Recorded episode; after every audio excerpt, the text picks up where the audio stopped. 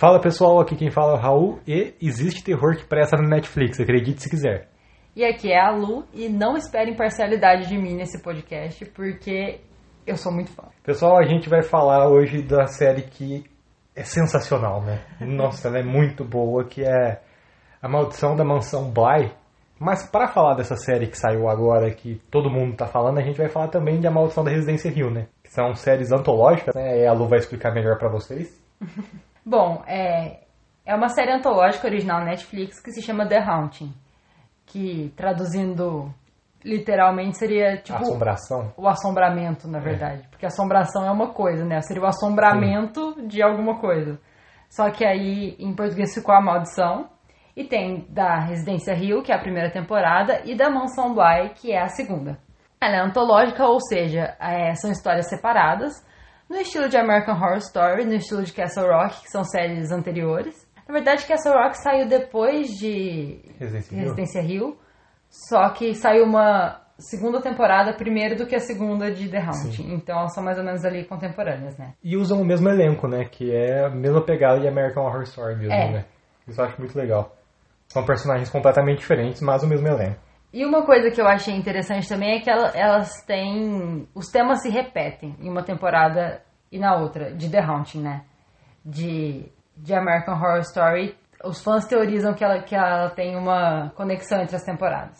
Mas isso é mais teoria, até onde eu sei. É, essa ela tem uma conexão de mitologia, né? De temática também, É, né? de temática e de mitologia. Que eles usam palavras-chave, termos, né? Que se repetem. Só que são histórias que acontecem com cada uma de um lado do mundo, né? E o criador é o Mike Flanagan. E ele é casado com uma das atrizes que tá nas duas temporadas. Uma atriz linda, por sinal. Nossa, como que ela chama na segunda temporada? Não sei, mas na, na primeira ela chama Tel. É, Ah, não, na primeira que é a Tio, né? é. Tel. A Tel, ela é uma mistura da Carla Gugino, que faz o papel da mãe na primeira temporada, com a Angelina Jolie. Realmente, essa mulher é muito bonita. Kate Siegel. Casado com a Kate Siegel. Enfim, é, vamos falar de cada uma agora? Vamos. Vamos começar pela primeira temporada, né? Maldição da Residência Rio. Que eu já vou falar aqui que, apesar de ter amado muito a Mansão Bly, Residência Rio dá um pau, porque as duas são nota 10, mas a Residência Rio consegue ser ainda melhor, ser mais do que nota 10. Tanto em história, como desenvolvimento dos personagens, como carisma, sei lá. Eu gosto de todos os personagens de Residência Rio. É a primeira temporada, que é a Residência Rio, é de 2018. Ela é baseada num livro que eu não li, que chama The Haunting of Hill House mesmo, né? A Maldição da, da Residência Rio. Não tem versão traduzida que eu achei. A escritora se chama Shirley Jackson. E, pelo visto, ele foi livremente baseado e não uma adaptação realmente fiel. Sim, que é melhor, eu acho. Ainda mais pra terror. Pra deixar. Terror, se você for ver, dependendo da época que foi escrito, ele fica, chega a ser meio bobo hoje em dia, né? Datado, né? É datado. Então dá pra você adaptar e fazer uma coisa mais real. E é bem realista, eu acho. Eu acho que é bem realista, dá pra acreditar na mitologia da série. O que eu mais gostei, na, na verdade, das duas temporadas é a, é a mistura de terror com drama. Sim. Porque são meus gêneros preferidos de coisas e eu gostei muito da forma como eles misturaram o terror com o drama. Eu acho que isso fizeram perfeito e eu considero mais ainda drama do que terror. O terror é só uma ferramenta narrativa pro drama, né? Eu acho muito foda. É, vamos dar uma, uma pequena sinopse aqui. É, vamos, vai ser sem spoiler esse episódio, então a gente só É vai dar verdade. uma sinopse. Fui avisado agora, mas sorte que eu não falei. É, é a história de uma família que morou na Residência Rio e que tiveram ali alguns eventos que foram extremamente traumáticos para essa família. E a gente vai acompanhando eles adultos com flashbacks da infância que eles passaram na Residência Rio. Que foi um período de dois meses, um mês, sei lá, foi um período Foi. bem curto. acho que foi uns dois meses, era pra ser um mês, mas com os problemas ficaram mais. Na verdade, acho que era pra ser dois e ficou um. Era pra ser um verão, era pra ser as férias Ah, de é verão. verdade, isso. É, os pais da família, eles são. Ela é arquiteta e ele constrói coisas, faz coisas. Né? Empreiteiro. Ele é empreiteiro. E aí eles faziam um lance de é, comprar uma casa, reformar a casa e vender a casa. E eles se mudam para essa residência Rio com os cinco filhos. E um ponto altíssimo da série é a escolha de elenco, porque as crianças se parecem muito com os Muito. atores adultos. Tirando o look, eu não achei nada parecido a versão Ah. dele, mas é que são ótimos atores e você se apega porque sabe que é o look, né? Mas a escolha é muito ótima. Nossa, são muito parecidos mesmo. Até assustador, né? É assustador. Meio dark.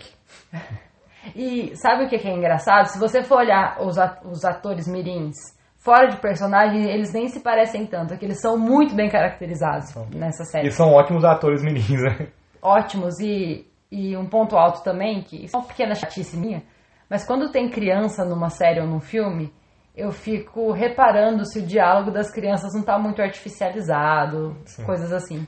E em Residência Rio eu achei bem natural as conversas das crianças, bem, bem É. coisa que criança diria mesmo. É, é bem, é meio nostálgico, né? Tipo, os irmãos discutindo em algum momento. É bem coisa de irmão mesmo, coisa de criança. Eu achei bem.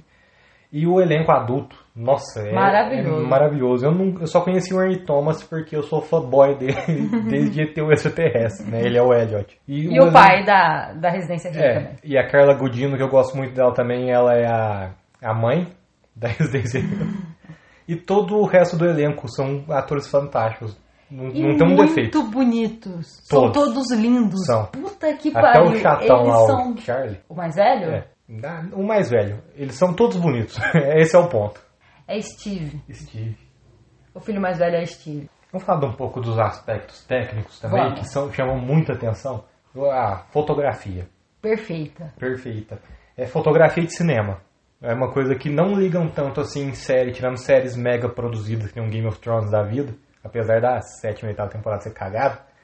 Mas a fotografia é perfeita. Nossa, tem aqueles jogos de câmera que muito diretor foda de terror faz, né? Pessoa no centro da sala e tem coisas subliminares no cenário e tudo harmoniza. Tem alguma mensagem na cena, eu acho isso muito foda. Os efeitos são muito bem feitos. Muito. De cinema também, né? É que hoje em dia, até uns 5 anos atrás, eu falava, ah, você não pode esperar de série efeito especial igual de cinema, mas não, né? Hoje em dia tá no mesmo nível, tá pau a pau. E é melhor que qualquer filme de terror que eu tenha visto, na ver... de verdade mesmo. Até não vou colocar um Corra, um filme do Ari Aster na, na jogada aí, mas da mesma temática. Filme de terror de espírito, Mansão Rio dá um pau em todos. Quem acompanha o Madhouse Cast sabe, pra quem tá chegando agora, eu sou uma grande fã de terror. Muito. Muito fã mesmo. E a Maldição da Residência Rio é a melhor coisa de Casa Assombrada que eu já vi na minha É, vida. eu concordo. Dificilmente vai ter uma coisa melhor, porque é muito bom. Eu concordo. Eu maratonei essa série sozinha no começo da pandemia e aí eu fiquei enchendo o saco do Raul pra ele assistir. e ele não assistia, mas aí ele viu Mansão Bly e eu falei, ó, você tem que ver a Residência Rio. E a gente viu em um fim de Em semana. um fim de semana, as duas, né? Num a gente viu a Mansão Bly no outro a Residência Rio. E Residência Rio tem mais episódios, os episódios são mais longos, enfim. É... E das duas vezes que eu assisti, eu vou ser muito sincera que eu não achei um defeito É. nessa série. É que tá, parece que a gente tá muito no hype, mas já faz um tempinho que a gente assistiu agora, né? Uhum. Mas é que realmente eu não consigo lembrar de nada que tenha me incomodado. Só assim, ah, não gostei disso, não gostei daquilo. Não, Residência Rio eu achei perfeito mesmo. Ela é fechadinha, redondinha, ela não deixa uma ponta solta. Os elementos de terror, que são é, é a pegada do terror sobrenatural, né? Esse terror de, de casa assombrada, espírito, fantasma, o que é real, o que não é real. E esse tipo de terror é um terror muito difícil de fazer hoje em dia pra não ficar batido e pra não É. ficar um- um- uma reprise de tudo que você já assistiu do gênero. É que a gente já prevê tudo que vai acontecer, porque é uma forma bem pré-determinada, né? Sempre a mesma coisa. Mansão Rio não. Residência Rio. Residência Rio. Residência Rio ela já começa muito diferente. Eu lembro que você colocou pra eu ver o trailer e cinco minutinhos do primeiro episódio falei, caralho. Pesado? É, é muito diferente. E, e uma coisa interessante também da Maldição da Residência Rio é que o drama da série mistura problemas reais e problemas graves, assim. Então, é, vai. Isso não é spoiler. Um dos irmãos, na versão adulta, é viciado em heroína. Aí tem uma outra que teve depressão, passou por uma perda muito pesada. E aí eles têm visões diferentes do mundo. Uma lá tem uma crise no casamento que, que ela evita. São problemas muito reais, É, né? problemas muito reais. Misturados com uma mitologia de fantasma que é muito boa, muito bem Sim. feita. É, é ótimo pra quem gosta de drama, terror e suspense. É. Dá pra pegar todo mundo. E é um terrorzaço. A primeira vez que eu assisti, eu tive genuinamente medo em alguns momentos. E isso é um pouco raro, porque eu consumo muito. Não dá pra dar um medinho? Dá. Eu fiquei tenso, que chegou no último episódio eu ficava, caralho, cadê? eu quero ver tal coisa. E não chegava essa tal coisa, eu ficava desesperado e não chegava. E tenso, porque vai acontecendo tanta coisa ruim que você fica, meu Deus, dá um alívio pra essa galera. E os episódios são longos, são episódios de 50 minutos, só que você simplesmente não vê passar. É, a gente viu no fim de semana. É, era 4 da manhã a gente tava próximo. É. É porque não dá pra parar, você quer muito ver o que acontece no próximo. E a gente separou uma pauta aqui que era pra falar o que amamos e o que não gostamos. Mas já ficou bem claro, né? A gente amou tudo e não gostou de nada, porque não tem É, nada pra gente. poder feito. Talvez você aí que está ouvindo que já assistiu pense em algum defeito de Residência Rio. Eu não espero imparcialidade de mim, eu acho perfeito. E é isso. Eu. Porque eu não sou crítico de cinema, nem pretendo ser, mas eu gosto de analisar algumas coisas técnicas assim quando a gente tá assistindo alguma coisa e não tem nada errado. Nada, é muito perfeito. Eu, eu fico olhando a parte do arco da história, das, das pontas soltas, porque eu sou aquela pessoa que vai assistindo e fazendo teoria e anotando o que acha e tal. Eu sou um pouco essa pessoa. E, e não ficou ponta solta de nada da mitologia. Não. Ela é redondinha. This is a it's perfectly splendid. Agora vamos pra Maldição da Mansão Bly, a segunda temporada que saiu esse ano. Que eu assisti primeiro do que a primeira temporada, mas não faz diferença porque são independentes, né? Mas eu acho que faz um pouco de diferença, porque quem eu conheço que viu Residência Rio primeiro não gostou muito de Mansão Bly. Na verdade, não que não gostou muito, é que foi esperando um Residência Rio 2 É, e não é encontrou. outra pegada porque é outra diferente. pegada. Aí que tá, são coisas muito diferentes. Apesar de ser do mesmo criador, de ter um- alguns pontos em comum e tal, Tudo da mesma série, né? é. Bom, ela, o, A Maldição da Mansão Bly também é baseado num livro que chama The Turn of the Screw, que tem, que é do Henry James, né? Que é o nome do pai. E, e Do tio. sabe o que eu reparei? Henry é o nome do tio da Mansão Bly e Shirley, é, que é a escritora do livro da primeira temporada, é o nome da filha mais É velha. verdade. Nossa, não tinha reparado. E Henry é o nome do ator que faz o Henry também. Henry Thomas. Então, Não tinha reparado. é, eu tinha aqui em casa o The Turn of the Screw, que, que em português tem dois nomes, é ou A Volta do Parafuso ou A Outra Volta do Parafuso, que são nomes que não têm absolutamente nada a ver com a história, porque The Turn of the Screw em inglês é uma, é uma expressão que significa a complicação, qu- quando a coisa fica pesada. E e o que, que acontece? O livro original, The Turn of the Screw, é um livro chatíssimo, chatérrimo, insuportável de chato. Mentira, não é tão chato assim não. Mas o que, que acontece? É, é uma novela gótica de, de- do, do período gótico da literatura mesmo, né? E ela é super clássica e, e ela acontece um pouco de ser datada. Porque é uma história de fantasmas que segue o mesmo plot, né? O, um tio que cuida dos sobrinhos órfãos, deixa eles numa mansão e não quer saber dos sobrinhos, contrata uma preceptora para vaga de para tutorar as crianças, né? Nada mais é que ser babá, né? Não, mas ela tem que ensinar. Ela é professora, na Ah, verdade. ela é professora. Ela é né? E a ocupante do cargo anterior faleceu. E aí ele contrata essa nova. Só que aí começam a acontecer coisas estranhas e fica aquele dilema entre contar para o tio e não contar para o tio. Porque é um cara muito ocupado e falou que é pra ligar só se as crianças estiverem morrendo. É, ele não tá nem aí para as crianças. O que que acontece? No livro original, a, a mensagem que fica, a interpretação que esse livro envelheceu com, é que a preceptora das crianças estava apaixonada pelo tio e ela queria um pretexto para falar com ele. Então ela começou a meio que enxergar coisa ali onde não tinha e a tentar ach- achar que as crianças estavam vendo espírito e começou ela mesma a enxergar uns espíritos ali, mas era um pouquinho uma desculpa pra, pra ir atrás desse cara. Só Bem besta. é bem besta. Mas o- isso não fica explícito na novela, né? Isso é um, meio que um subtexto. E aí eles pegaram, esse- o Mike Flanagan, né? Pegou esse texto base e fez a Mansão da Mansão Black, que é infinitamente melhor. É uma adaptação também, mas. Livremente baseado, é, né? livremente baseado. A, a sinopse é a mesma. Isso que eu contei é comum das duas coisas. O resto é completamente diferente. Também é uma história de fantasma. Uma pegada totalmente diferente de Residência Hill. Ela é mais leve no sentido do terror e eu acho que mais psicológica. Apesar de ter muito no Residência Hill, mas eu acho que, sei lá. A mente eu tenho um papel muito mais importante em Mansão Black, pelo menos pra mim. É, o que eu achei é que Residência Rio é um terror com drama e Mansão Bly é um drama com terror. Sim. A coisa que a mais importante de Mansão Bly é o drama e não o terror. O terror fica ali um Ah, pouco em mas eu segundo achei plano. isso na- nas duas temporadas.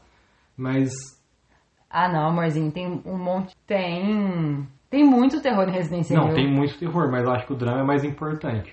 E o terror é a ferramenta para fazer o desenvolvimento do drama, que é o drama da família. O Mansão Bly, eu não, não sei nem se eu considero um terror. Eu acho que ele é muito mais suspense.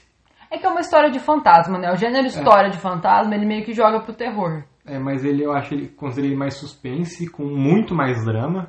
E eu não sei explicar. É é que não é a mesma pegada. Ele não é tão focado assim no na questão dos espíritos, dos fantasmas, né? Ele é mais focado na questão das pessoas até certo momento. E ele tem uma mitologia também muito própria, fechadinha, redondinha. Sim, que eu acho muito da hora. É muito legal. Eles têm um, alguns conceitos próprios ali dentro da série que você vai pegando, você vai entendendo como são os conceitos. E E explode cabeça dessa Explode segunda temporada. explode muito. É... Isso eu acho muito legal. Tem plot twist que você não espera de jeito nenhum. Uhum. E que surpreende positivamente, né? Não é um plot twist é, previsível ou, sei lá, não fez sentido. só chato. Esses fazem sentido e, porra, são muito foda. Triste também. A gente viu um terror Netflix que tinha um plot twist tão bosta, lembra? É o do menininho lá, o Eli. Nossa. Eu nem lembro qual era o plot twist, mas era muito ruim. Ah, que o menino, na verdade, eles estavam querendo internar ele, né? Falando que tinha o capeta, mas tadinho. Aí o pai começa a falar, não, eles são doidos. E na verdade o moleque era o próprio capeta. Ah, é verdade. Nossa, é uma bosta. Nossa, é muito ruim. E a gente spoilou o filme, mas é muito ruim, então não não, não assista. assistam. Nossa, é muito ruim. A gente já falou na Madhouse que é uma merda. Então, Nessa temporada na Mansão Bly, já tem coisas que me incomodam, diferente da Residência Rio. Eu acho algumas atuações muito forçadas. Muito não. A da Flora, A a menina. menininha, eu acho muito exagerada, irritante. Muito. Eu vi gente ficando puta no Twitter porque quem não gostou da Flora não tem coração, mas não. Eu acho muito forçado. O menininho, você fica meio com raiva dele porque ele age de um jeito muito estranho, mas depois você entende que porque ele age desse jeito estranho, você fala, caralho, esse moleque é muito bom ator. ele é muito bom ator. Ele é muito bom ator. E a atriz, como que chama a atriz que faz a Dani? É. Vitória Pedretti. A Vitória Pedretti, na Residência Rio, ela tá Perfeito. perfeita. Não tem um A pra falar. Mas no Mansão Bly eu achei ela um pouco forçada também. Ela é muito. Tem que falar através das expressões, das expressões dela e às vezes ela que faz aquela cara. Hum, e fica cinco minutos com a mesma cara pra você entender o que ela tá pensando. E o jeitinho dela do seu primo não tem dois bilão, né? o jeitinho dela correr pistolinha assim eu acho muito caricato. É isso, eu achei ela meio caricata. Ela não é tão real igual os outros personagens. É, esse lance do seu primo não tem dois bilau é uma, é uma tirinha do Silva Zoão. que é muito boa. Muito boa. Todo o elenco é maravilhoso, muito maravilhoso. Eu gostei de todos, todo mundo que tá dessa temporada. Eu gosto da Dani também. Mas entre os adultos ali que estão interpretando, eu acho que a atuação dela não é ruim, nem fudendo, não é isso que eu quero dizer. Mas às vezes essas forçadinhas me incomodavam, até comentava com a Lola, a cara de novo. Ou tipo, não vou falar nada, entenda minhas expressões e fica nisso. Tipo, uns 10 segundos, isso me incomoda um pouco. Ah, Mas per- isso não estraga a série. Eu perdoo a Vitória Pedretti porque eu sou um pouquinho apaixonada nela. Não, e só melhora. E tanto a série só melhora com o passar dos episódios, nas duas temporadas, inclusive, como o desenvolvimento dos personagens também só melhora. O que me incomodou nessa série é que eu acho que ela poderia ser mais curta. Ela já tem poucos episódios, ela tem nove episódios. Só que eu acho que eles se perderam um pouco nas repetições. Nossa, tem flashback demais. Tem, assim, a Residência Rio usa muito flashback, mas o que que, eles- o que que acontece? Tem uma cena esquisita lá na Residência Rio. Aí o flashback é do ponto de vista de outro personagem. Do personagem que tá sendo. tá agindo bizarramente nessa, Ou- nessa cena. A gente tá vendo um flashback de uma coisa que a gente nunca tinha visto antes. É comum pro personagem, mas não pra gente, né? Então faz sentido. Não, mas assim, é, vou dar um exemplo aqui de uma cena de Residência Rio. A gente vê primeiro, primeiro pelo ponto de vista do Steve, que ele chega e encontra a mãe no quarto dos irmãos, os irmãos não estão no quarto. E aí ela tá parada assim, meio que não sabe onde tá, meio que ela volta pra realidade e ela tá agindo super estranho. Aí depois, daí uns três episódios, a gente vê essa cena do ponto de vista da mãe. É, isso é Então é a mesma cena. Só que você entende o que tava rolando. No começo ficou só esquisito, depois você sabe o que Porque tá acontecendo. até chegar nessa cena tem toda a trajetória da mãe, ou no outro episódio tem toda a trajetória do, do Steve pra chegar nesse ponto, né? Aham. Isso, é, isso é muito foda, é muito bem colocado. Agora, a Mansão Bly, eles pecaram um pouco nisso, assim, em fazer um, um uso muito excessivo do flashback. É meio que eu acho que é achar que o telespectador é burro. Uhum. Porque eles ficaram tentando explicar a mesma coisa que a gente já tinha entendido e isso acontece várias vezes. Ficar explicando a mesma coisa, volta pra explicar de novo pra gente. Ó, entendeu mesmo? Vamos voltar só mais uma vez aqui pra ver se entendeu mesmo. Então, acho que podia ter sido mais curta. Mas, assim como na Residência Rio, em Mansão Bly, o desenvolvimento dos personagens é muito bem feito. O drama é muito bem feito. É... Eu acho que Mansão Bly os efeitos ficaram um pouquinho pior. Não achei do mesmo nível, nem a pau. Ah, eu não sou tão ligada assim nisso. Aquele. Não é spoiler, não, é o espírito lá do óculos. Eu não, não convence igual os outros da primeira temporada. Nossa, nem a pau, nem os espíritos que aparecem depois. É que também eu acho que a pegada do tipo de espírito é diferente. Mas, sei lá, não. Mas é que também, é, Residência Hill é um terror mais realista. Ele, ele quer ser extremamente real. Ele quer que você se veja naquelas pessoas e tal. A Mansão Bly, eu tive a, a impressão que ele é um terror mais alegórico. Por quê? Porque a Mansão Bly, da mesma forma que o livro, começa com uma pessoa contando uma história num fim de festa. Tá todo mundo meio que contando histórias, aí, ela, aí a- o narrador fala, ó, vou contar a minha história, a minha história de fantasma. Isso também acontece na, na mansão, no, no A Volta do Parafuso, e também na Mansão Bly. Que na verdade não é a história de quem tá contando, é uma história que essa pessoa conhece, né? Não é necessariamente a, a história de quem tá contando. E então, ela tem uma pegada de ser mais alegórica, assim, de ser mais fantasiosa, mas eu acho que é até por isso, sabe? Eu acho que é um recurso narrativo. Na, na verdade, ela é uma história sendo contada. Sim. Ela não é história acontecendo diante É, dos seus olhos, que nem diferença. Residência Rio. Então, eu acho que isso foi um pouco proposital, sabe? A, Então, também não é o foco. Em Mansão Bly, você pode ver até assim. Agora eu vou fazer o, o Maurílio, especialista em cinema do Choque de Cultura. Você pode ver pelo uso das cores. Ah, É, Residência Rio é uma série mais escura, menos colorida. E Mansão Bly tem cores saturadas, assim. É. As pessoas se vestem muito coloridos, os personagens se vestem de uma forma muito característica e muito, É muito imponente, fábula. assim. É, Né? é alegórico. É, não é o mesmo tipo de história mesmo. Por É. eu falo desde o começo do episódio. Não é o mesmo tipo. Não vai assistir, depois de assistir Residência Rio, achando que vai ser uma segunda temporada igual. Não, é que vai ser a tipo. mesma pegada. É totalmente diferente. Por isso que eu acho até que o terror na Mansão Bly não pega tanto. Porque é um terror alegórico. E não faz falta, tá? Só deixar É, claro. não faz falta. A história é muito boa. Nossa, eu achei até. É que não dá. É que você vai lembrando, você vai falando que gosta mais, mas eu ainda gosto mais do Mansão Rio, do Residência Rio. Mas Mansão Black é uma história muito foda e muito linda, É inclusive. linda. Nossa, o último episódio de Mansão Bly, gente, eu Nossa. chorei, mas eu chorei. Chorou e chorou de novo em Residência Rio quando assistiu comigo. Que eu já tinha chorado da primeira vez, aí chorei da segunda vez. Foi. Eu sou emotiva. Mas Mansão Bly, nossa, E outra, É lindo. uma coisa que eu achei também comum das duas temporadas é que os personagens são muito carismáticos. Eu Sim. achei os personagens da Mansão Bly também muito carismáticos. E você se apega a eles, você quer que, você quer que eles deem certo, você quer proteger eles, sabe? Você quer abraçar e falar não. agora eu acho que é Steve, que é o cozinheiro. Não. Meu Deus, Steve é o do, da primeira. É. Não importa, é o cozinheiro. Um cara que tem o nome mais bonito do mundo chama Hal, interpreta ele. Ele é muito Ele chama. Owen. Owen, como que chama a governanta? Ah, na, na, na, na, na, na, na. Hannah. Hannah. A Hannah. A Hannah é maravilhosa. Nossa, ela é, o- maravilhosa. É o melhor personagem. É, a Hannah é o melhor adianta. personagem. É o e o, melhor. o, o Owen também, eu gosto muito do Eu cozinheiro. gosto muito do Owen também. Ai, É a, que não dá, né? Todos são. A jardineira, a Jamie, a jardineira, eu também me apaixonei. a Dani, é, não dá. Até os espíritos. Até os espíritos, até os fantasmas. Você, se- ah, você vai ter um momento aí que você vai se pegar torcendo por um fantasma. É. Você vai falar o que aconteceu comigo. E você vai ficar muito puto com um fantasma em um momento, de repente você vai falar assim, não, tadinho. É, é, isso eu gosto de série assim, que bagunça a sua cabeça. É. Mexe com sentimentos. É isso que a maldição faz. As duas temporadas. Uhum. Bom, e aí, Raul, de qual das temporadas você gostou mais? Eu acho que já ficou muito claro, né? a, a maldição da Residência Rio. Nossa, é, eu acho que é a melhor coisa que eu assisti de terror dos últimos tempos e vai ser por um bom tempo. Bom, eu amo as duas, mas assim, a Maldição da Residência Rio eu não achei um defeito. Mansão Bly já achei defeito. Mas pra mim são duas séries, são duas temporadas, cinco estrelas favoritadas pra É. sempre, enfim. É, não dá pra falar que Mansão Bly foi 9, porque é 10 também. É que É. Residência Rio foi 11.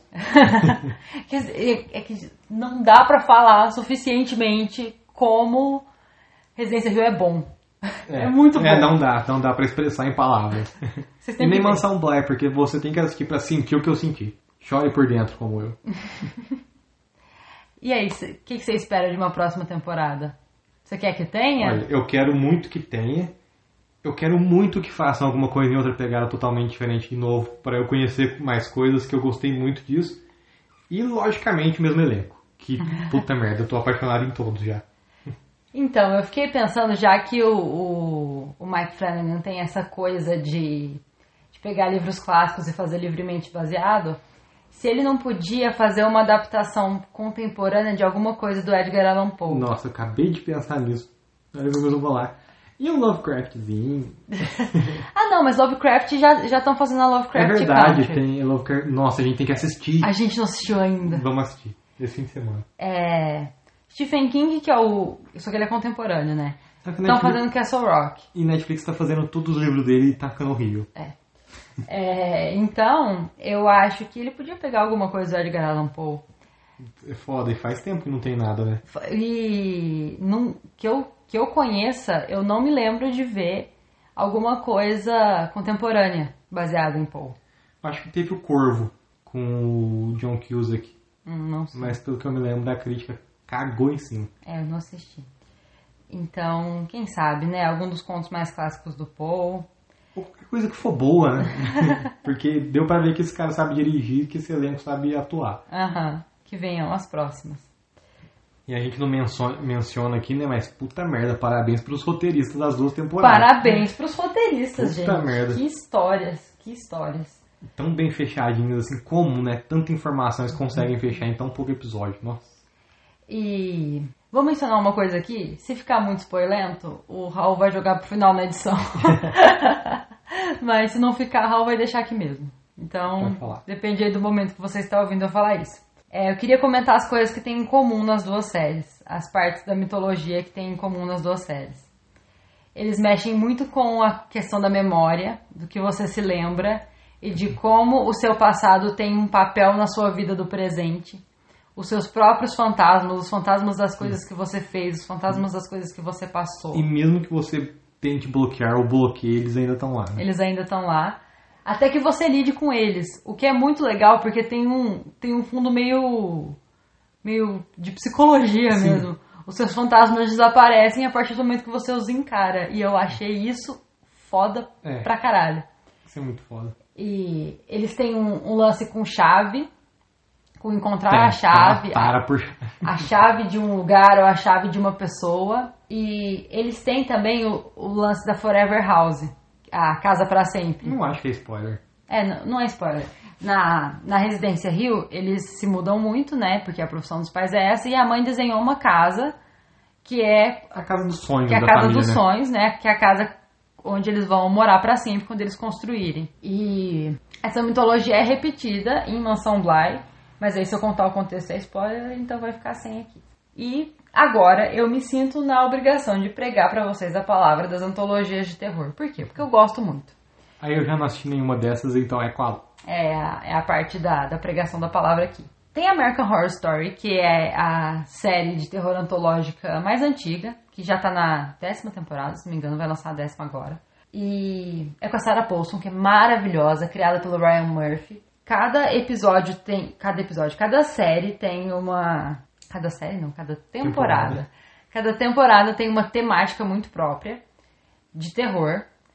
E os atores também se repetem entre uma temporada e outra. Tem o Ivan Peters, que aparece bastante. É o Mercúrio! E aparentemente tem aí uma ligação entre as temporadas, mas a gente não sabe. E American Horror Story é um terrorzão. Algumas temporadas são menos de terror, assim. A do Coven, por exemplo, é bem sossegada. Mas algumas têm um terror bem pesado, bem. Algumas chegam a ser bem sangrentas, até meio gore, assim. Gosto. É bem que legal. assistir. Só que é um terror também um pouco mais caricato. Quase me esqueço de mencionar que a American Horror Story tem Lady Gaga no elenco. Então, E testemunha de Lady Gaga falando. então é, é muito bom. Já faz valer. É, já faz valer, porque é muito bom. E Castle Rock, que também é uma. tá na segunda temporada, antologia de terror, que é baseada na mitologia do Stephen King. Então, ela não é exatamente baseada num livro, Ela é uma união do universo do Stephen King. aí ela se passa no universo. E é acho da hora. muito foda, muito foda. Na, na primeira temporada a gente a gente topa com a sobrinha do Jack de, de O Iluminado, por exemplo. E as histórias vão se tangenciando, assim, é bem interessante. Nossa, isso pra fã deve ser É maravilhoso, muito né? legal. Nossa, pra quem curte todas as histórias assim, deve ser muito foda. E É o universo Marvel. É o multiverso do Stephen King. é muito bom.